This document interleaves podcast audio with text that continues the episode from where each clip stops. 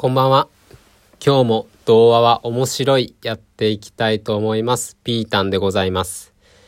えこの配信では世界各国の昔話、また童話、これをまず僕が読みまして、朗読をしまして、その後に気になる点があったらツッコミを入れていくというよくわからないラジオでございます。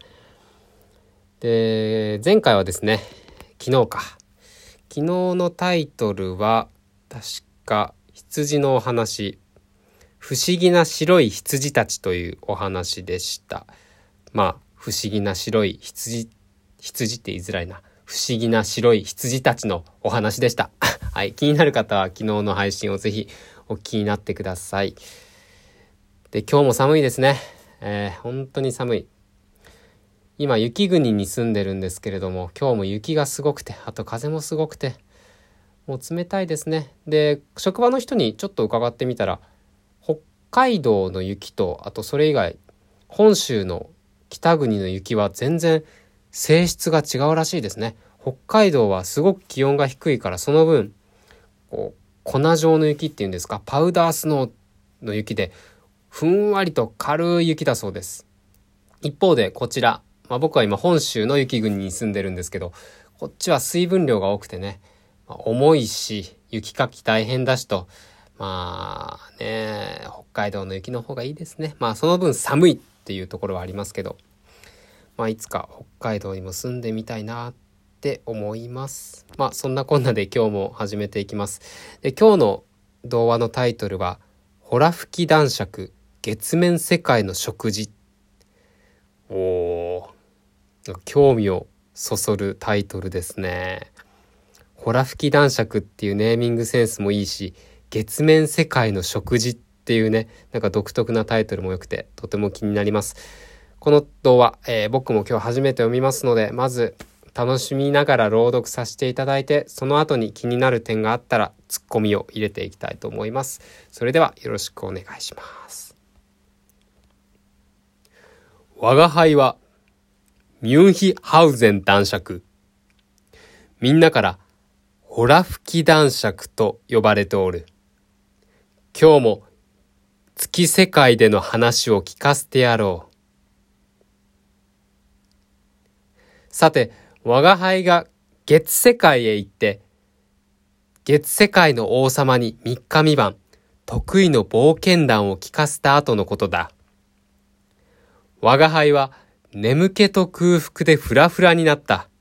まあ、眠いのは何とか我慢するにしても、空腹だけはこらえようがない。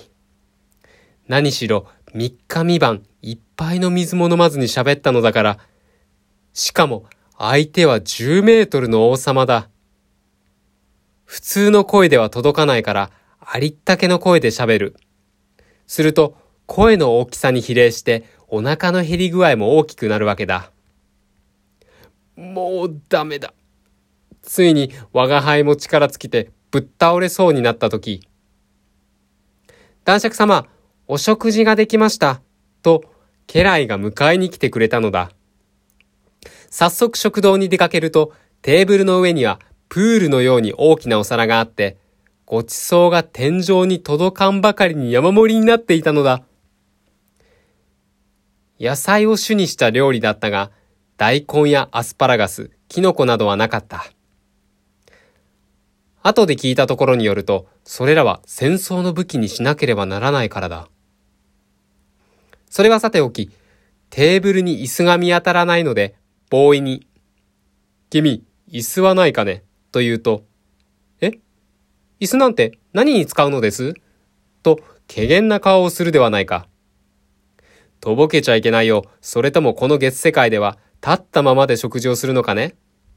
はい、その通りです。月世界ではどんな偉い人でも食事は立ってするのです。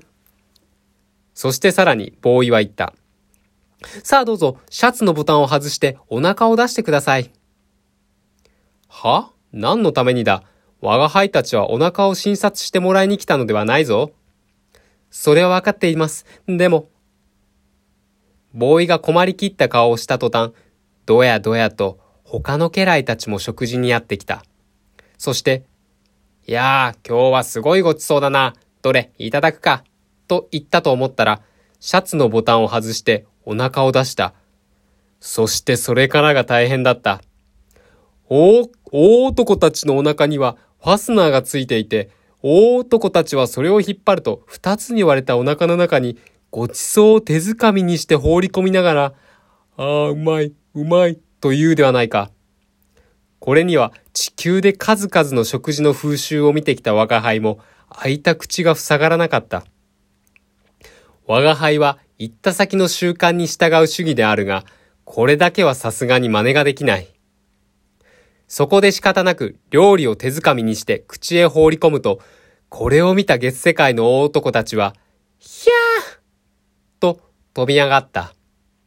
口から物を食べるなんて初めて見た。よくそんなことができるものだ。大男たちは気味悪そうに慌てて食堂から飛び出していった。何でも月世界の住民たちにとって口は声を出すためのもので物を食べるためのものではないらしい。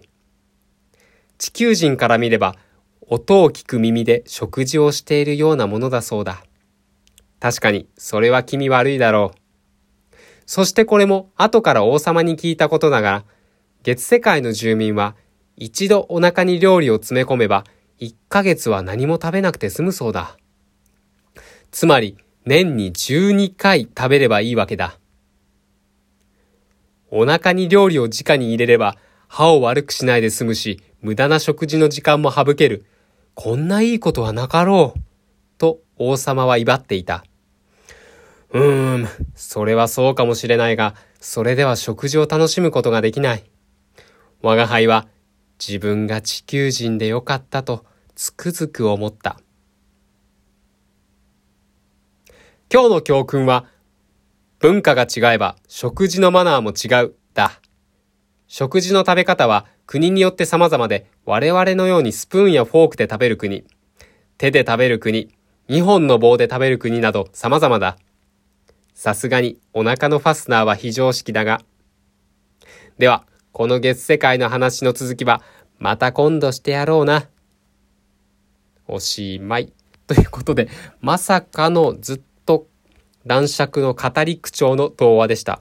えー、僕もちょっと初めて見たんで、これどう喋ろうかなと思った途端、いや、これどう見ても語り口調だなと思って最初からちょっと男爵っぽい、自分の中で男爵っぽい、えー、喋り方をさせていただきましたがどうでしたでしょうかあと最初月世界って言っちゃったけど月世界ですね。すいません。いやー、面白いお話ですね、これ。